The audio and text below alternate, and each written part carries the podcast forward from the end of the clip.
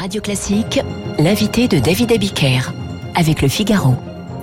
À 11h, le président de la République reçoit les partenaires sociaux avec pour ordre du jour la situation économique et sanitaire. Ça fait un ordre du jour très vaste, très large. Une réunion qui a lieu à la suite du rapport Tirol-Blanchard. François Asselin, merci d'être avec nous ce matin sur Radio Classique. L'Élysée parle d'une réunion d'écoute. Qui va écouter l'autre? C'est vous qui allez écouter le président ou c'est le président qui va vous écouter? Oui, vous savez, on, il nous avait réunis le 28 avril dernier et à l'issue de cette réunion, il nous avait dit euh, je vous réunirai très certainement au mois de juillet. Donc finalement, il répond aujourd'hui à cette promesse. Il nous réunit alors avec effectivement une réunion d'écoute avec un sujet très large il a en face de lui beaucoup de bavards, hein, parce que vous savez que nous, partenaires sociaux, on aime bien parler. Hein. donc si effectivement on n'essaye pas de resserrer le sujet, méfiez-vous ici, il y a un compteur. Hein. Ça risque, voilà, ça risque de durer très longtemps. Non, il y a des sujets bien évidemment importants à aborder entre partenaires sociaux. Euh, le sujet qu'on a tous au bord des lèvres, bien évidemment, c'est réforme des retraites, oui ou non. Mais nous, ce qui nous préoccupe surtout à la CPME aujourd'hui, c'est les difficultés que peuvent rencontrer les entrepreneurs, à savoir les pénuries de main d'œuvre, de matières premières. François Asselin, on va y venir à, à vos sujets euh, à vous. Mais justement, j'allais, j'allais vous demander quel est l'enjeu de cette réunion-là? Vous avez vos sujets. Les, organisations syndicales ont, des listes interminables de sujets à soumettre au pouvoir public. Mais vous, quand vous, vous vous dites, bah voilà, on a deux ou trois heures avec le président de la République. Euh, il y a mes collègues des autres formations syndicales, des autres organisations patronales. Vous, vous avez, euh, vous avez deux heures devant vous avec le président de la République. Vous allez j'ai pas envie de vous demander ce que vous allez dire au président de la République, vous lui en réservez l'exclusivité, mais s'il y avait un sujet à mettre sur la table, ce serait lequel pour vous, pour François Asselin et ses mandants?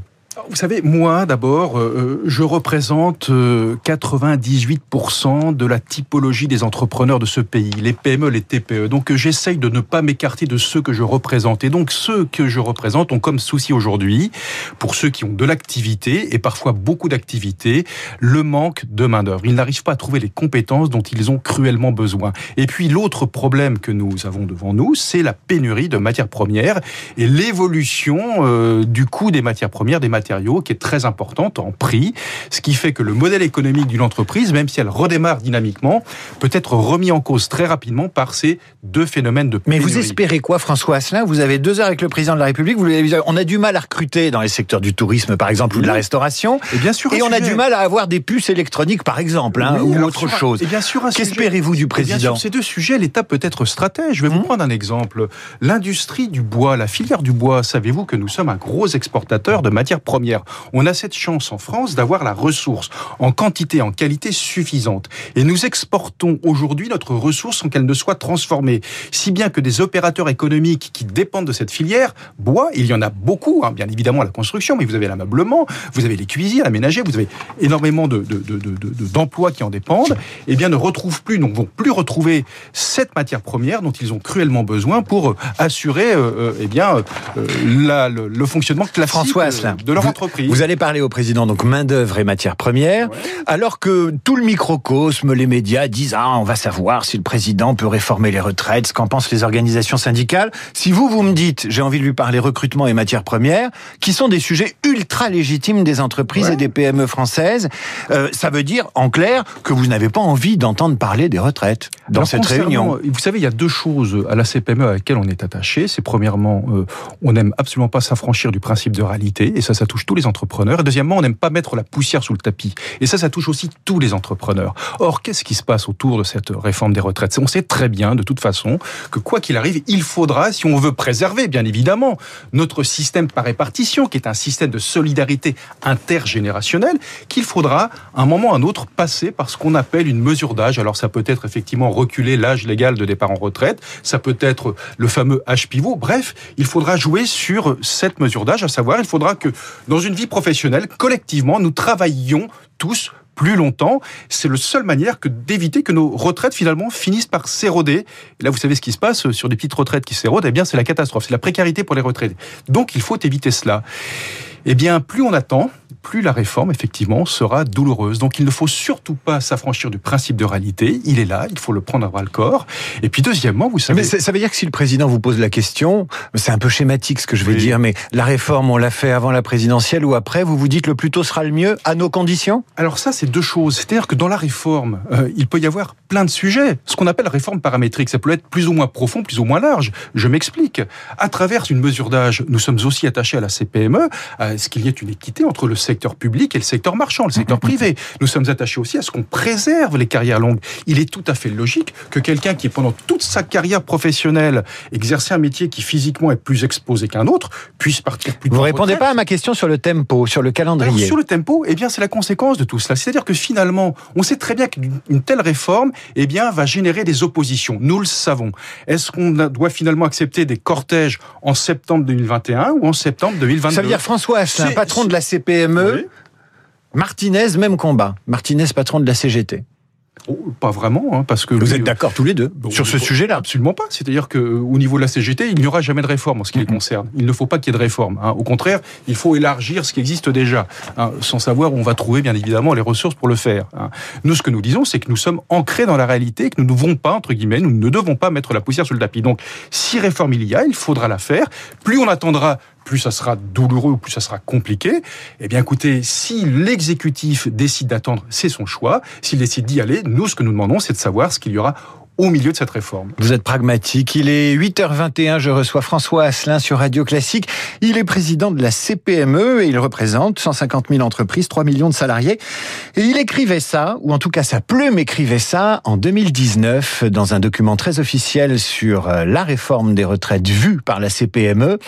Voilà ce qui était écrit en toute introduction du document. Toute grande réforme, a fortiori dans un domaine aussi sensible que la retraite, est une assaise. Mais pour éviter que cette assaise débouche sur le vide ou le chaos, elle doit se garder de l'ubris, l'ubris, de la démesure et au contraire pratiquer la virtus, c'est-à-dire ce mélange de courage et d'humilité qui mène à une œuvre réussie.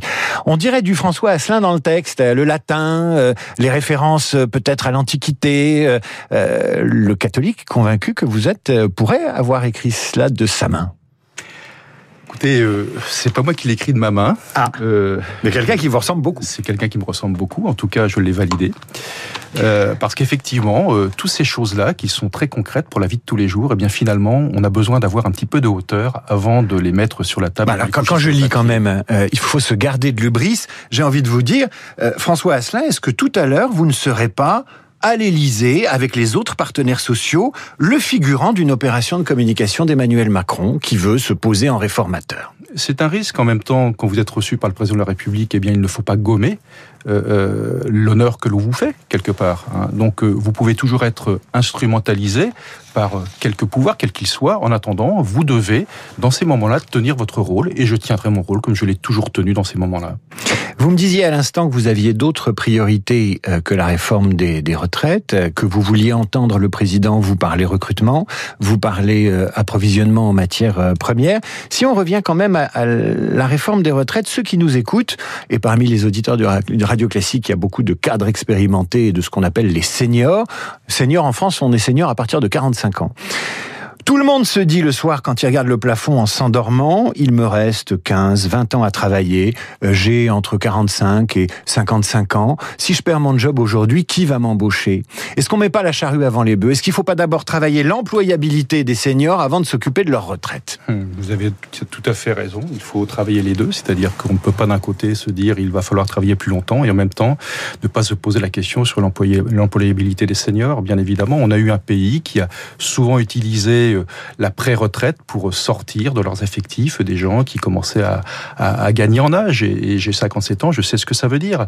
Donc effectivement, on a dans notre pays développé par rapport à cette belle valeur qui est la valeur travail, une sorte de radicalité. On a commencé à comptabiliser euh, le temps de travail, à finalement en substance, le temps de souffrance passé dans le milieu de l'entreprise, sans finalement se dire bien, comment pourrait-on euh, rendre agréable ce moment vous, vous dites on a une vision doloriste du travail. Complètement. Alors qu'il n'y a pas d'autre moyen que de mettre euh, debout un homme ou une femme d'une façon digne que de lui donner et de le mettre au travail. C'est pour ça qu'on défendra toujours le fait qu'il faut mettre les gens au travail plutôt que de se dire il faut mettre des mesures d'accompagnement pour éviter entre guillemets l'accident de parcours professionnel. Ce qui est important aussi, j'en conviens. Mais avant tout, ce qu'il faut arriver à gagner comme bataille, c'est la bataille du travail. Et ce qui parfois me désespère dans notre pays, c'est quand on voit le nombre de compétences dont les entreprises ont besoin et en face ce halo du chômage, on estime à peu près 6 millions de personnes qui sont plus ou moins en activité. Je me dis mais qu'est-ce qu'on a loupé, bon sang de bonsoir? L'éducation peut-être. L'éducation, la formation, parce que je, vous donne un exemple. Hein,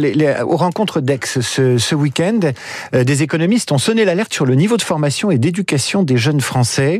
Euh, est-ce que d'après vous, l'éducation est en train de devenir en France un sujet économique alors qu'il était un sujet sociétal et social. Évidemment, bien évidemment, c'est un sujet énorme. On vit depuis des années, voire des décennies, une certaine faillite de l'exigence. Regardons ce qu'on a fait aujourd'hui du baccalauréat. Aujourd'hui, on donne des diplômes à des jeunes euh, qui ne correspondent pas au niveau soi-disant annoncé. On, donc, on ment à des générations entières. Euh, il y a une sorte d'effondrement du système scolaire. On est tous là-dessus, on le constate. Hein. Alors, bien évidemment, on va dire oui, mais euh, le classement PISA, etc., au niveau du primaire, n'est pas un classement entre guillemets, voilà, assez assez révélateur. Mais en attendant, c'est pas encore le thermomètre qu'on va résoudre le problème. Donc effectivement, il faut se ressaisir. On ne peut pas demander à l'entreprise ce que la société elle-même n'a pas réussi à, faire, à savoir la famille et l'école. Alors justement, parlons d'un sujet. Euh, j'ai été très surpris de découvrir que vous étiez pas complètement favorable au congé paternité.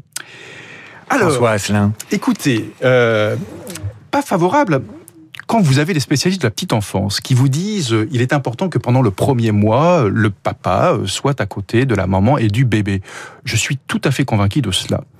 Mais on oublie une chose, c'est que nous sommes dans le pays des 35 heures et des RTT. Hein. C'est-à-dire que nous passons de 11 jours de congé paternité, que je ne conteste absolument pas, à 25 jours, très bien. Depuis le 1er juillet. Depuis le 1er juillet, très bien.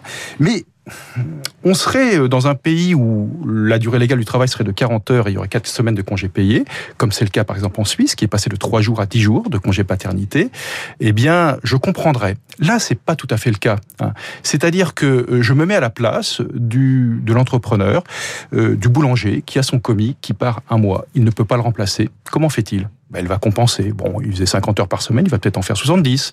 Je me mets à la place du restaurateur qui a euh, son cuisinier, qui bien évidemment va avoir un bébé, et va partir un mois. Là encore, comment, comment fera-t-il? Donc, face à cette mesure, euh, qui est bien évidemment euh, très intéressante pour ceux qui demain vont être jeunes papas, ce que je peux tout à fait comprendre, eh bien, vous avez une réalité économique, une réalité organisationnelle qui va faire que pour certains Français, ça sera très compliqué. Et puis au passage, cela va coûter 500 millions d'euros par an euh, à la branche de la sécurité sociale, euh, dans un moment où évidemment il va falloir se poser beaucoup de questions, comment combler les trous, est-ce que c'était le bon moment? Je pose la question. Donc effectivement, je peux ramer à contre-courant, mais vous savez, vous aviez déjà 11 jours, rajouter une semaine, deux semaines de congés payés quand on a parfois des RTT. Oh, ça me semble pas quelque chose d'insurmontable dans la vie d'un homme. Une dernière question, je vais demander de me répondre assez vite. L'obligation vaccinale des soignants, on en parle, le consensus est en train de se mettre en place. Vous y êtes favorable et si c'est le cas, pourquoi pas aux commerçants et à tous ceux qui travaillent quotidiennement en contact avec du public on est des clients? Bah oui, on est là face à un espèce de phénomène où, bah, écoutez, le, seul moyen, on sait, de, de de, ne pas aller aux urgences et de se faire vacciner. Et pourtant, vous avez beaucoup de Français qui sont réticents à la vaccination. C'est un petit peu difficile à comprendre, je, je, je, le conçois. Euh, vous avez des professions qui, bien évidemment, sont très exposées. Hein. Vous avez une profession, médicale. Maintenant, si on voulait obliger l'ensemble des Français à se faire vacciner, en tout cas dans le champ de l'entreprise, ça pose immédiatement un problème d'ordre juridique, c'est-à-dire que nous devons la confidentialité. On n'a pas le droit, bien sûr, de briser le secret médical. Donc déjà, cet obstacle, il est quasiment infranchissable. Il va falloir convaincre. Euh, Peut-être qu'il faudrait mettre demain les tests PCR payants. Hein, ça peut-être encouragerait certains plutôt à se vacciner plutôt qu'à aller euh, sans arrêt se faire tester d'une façon gratuite. Et puis, ce qui risque de se passer, vous voyez, lorsque vous voulez voyager, eh bien, soit vous avez un pass sanitaire, vous voyagez, si vous n'en avez pas, vous ne voyagez pas. Il est fort probable que demain, eh bien, naturellement, euh, petit à petit, on mette ce genre d'obstacle et que finalement, on soit intrinsèquement obligés de se vacciner pour éviter, bien évidemment, eh bien de se retrouver aux urgences. Vous êtes vacciné, vous? Je suis vacciné, oui. Vous avez votre bac? J'ai mon bac, oui. Et oui, un peu plus, peut-être? Oh, deux bacs plus deux, voyez. François Asselin, merci d'avoir été euh, l'invité de cette euh, matinale, d'avoir été l'invité politique de Radio Classique. Je rappelle que vous êtes le président de la Confédération des petites et moyennes entreprises et vous serez reçu avec les autres partenaires sociaux à l'Elysée à 11h. Je vous laisse partir pour ne pas être en retard. À suivre, on va ouvrir les journaux avec Marc Bourreau. Ce sera juste...